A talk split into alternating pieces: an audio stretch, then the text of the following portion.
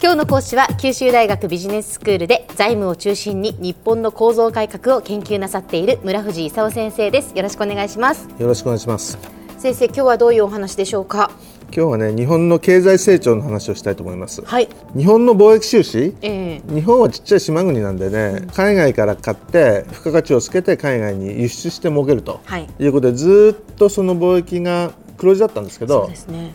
この4年くらいねずっと貿易赤字なんですよ、震災の後ね原子力発電の操業が停止しちゃって火力発電所をあの動かさなきゃいけないんで原油だとか LNG をたくさん輸入しなきゃいけなくなったんですよ、はい。それでその輸入の金額がとても増えたとうん。いうのが一つですよね。輸出がなんで増えないのかという話なんですけども、はい。プラザ合意とかリーマンショックとかね、ええ。円高がずっと続いてたもんではい。円安じゃなくて円高ですよ。ええ。円高で日本から輸出するとねええ競争できないとはい。いうんであの工場を中国に移しちゃえとかね、東南アジアに移しちゃえとか日本の外に移しちゃったんですよ。でそうすると日本からじゃなくてそのアジアの方からの輸出になってきたというのが一つですよね。はい。それで貿易収支が赤字になっちゃったと。ええ。で日本ってね海外に対して持ってる金融資産っていうのはとても多いんですよ日本が海外に対して持ってる金融資産から海外が日本に対して持ってる金融資産を引いた純金融資産とはい。いうのを見るとねあの日本は世界一なんですよ。であの海外に金融資産持ってるとそこから金利もらったりねええ。配当もらったりするでしょ？ええで向こうがあの日本に対して持ってるのに対して配当払ったり金利払ったりするでしょ？でこっちの方がたくさん持ってるんだから、はい。金融収支がネットでたくさんもらえるじゃないですか、まあ、はい。所得収支って言うんですけど、所得収支が大きいもんでね当分大丈夫だろうええ。というふうに日本としては思ってたんですよ。はい。ところがねすごい勢いで貿易収支が赤字になったんですよ。それでせっかくずっと貯めてきた所得収支を上回って貿易赤字になっちゃったもんでね、一時経常収支が赤になったんですはいはい。うわ大変だと、経済学者なんかも誰も予測してなかったもんでね。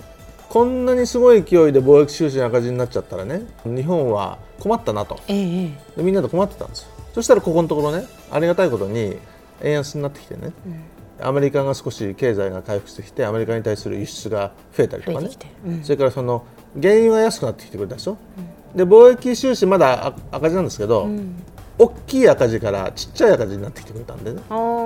回復しているってことうんでねですその所得収支のあええ。の黒字の方がね、えちっちゃい貿易収支の赤字よりは全然大きいと、えうん。いうことで経常収支がまたあの結構大きいことになってきたと。うーん。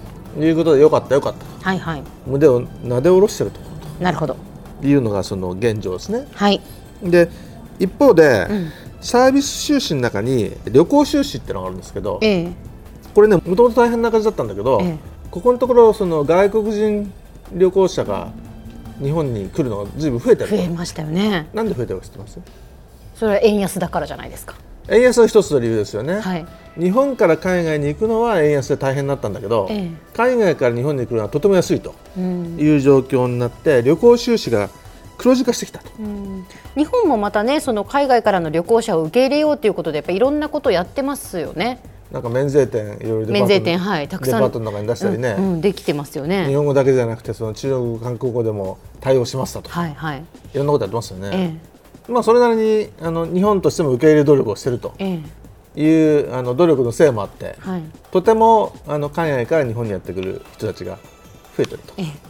ただ全体として見るとね例えばそのアメリカなんかも昔は大変な貿易黒字だったのが今では貿易赤字国としてその輸入の方が輸出よりも全然大きいと。い。う国になっちゃってるわけですよ。でそういう意味じゃその、えー先進国っていうのはねいずれ輸入が上回ると、うん。えーこれから少子高齢化が進むにつれてね輸入は順調に増えるんだけど、輸出はもうアジア持ってっちゃってね、あまり増えないと。いうのが多分構造的にもう工場化してきちゃううん。ということになっちゃうんですよね。はいはい。そうするとねこれから一体日本をどうやって成長させればいいのかと。うんいう問題になってくるわけですよ。ええ。ええ。で日本の GDP ってえもう過去20年くらいずっと一緒なんですよ。500兆円くらい。え500兆円？はい。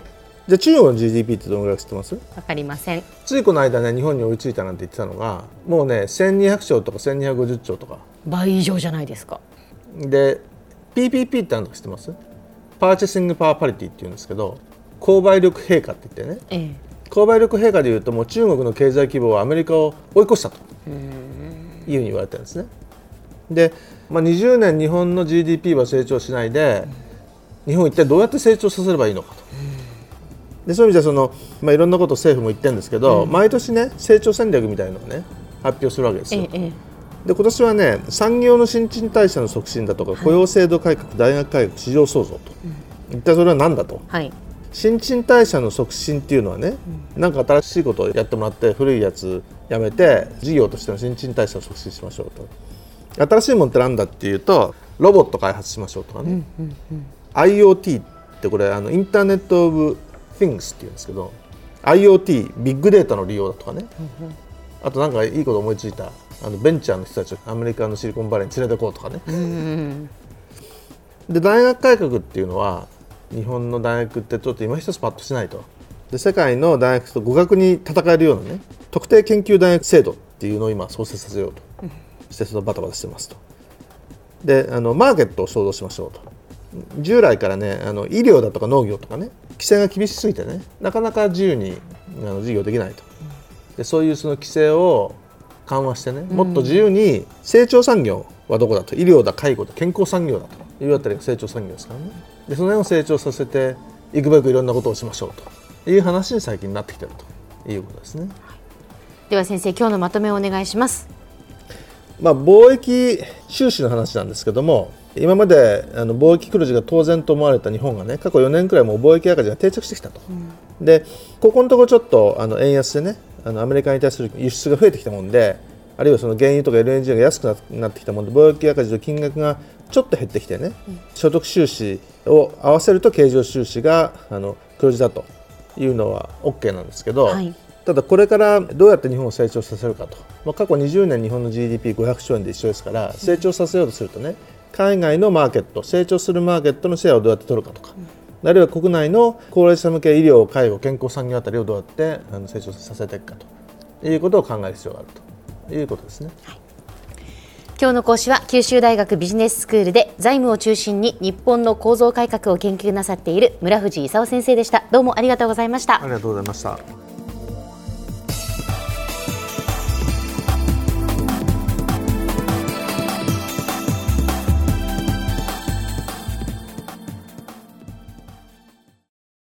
ゾクゾクグイグイメラメラつながる。ゾワゾワハラハラメキメキつながるズキズキ。モワモワホカホカつながる。キリキリ。ざわざわ。キュンキュン。ガンガン。ワクワク。うずうず。ドキドキ。ルンルンバクバク。九州人のいろんな気持ちつなげます。九州から輝こう。キラキラつながる。 QTnet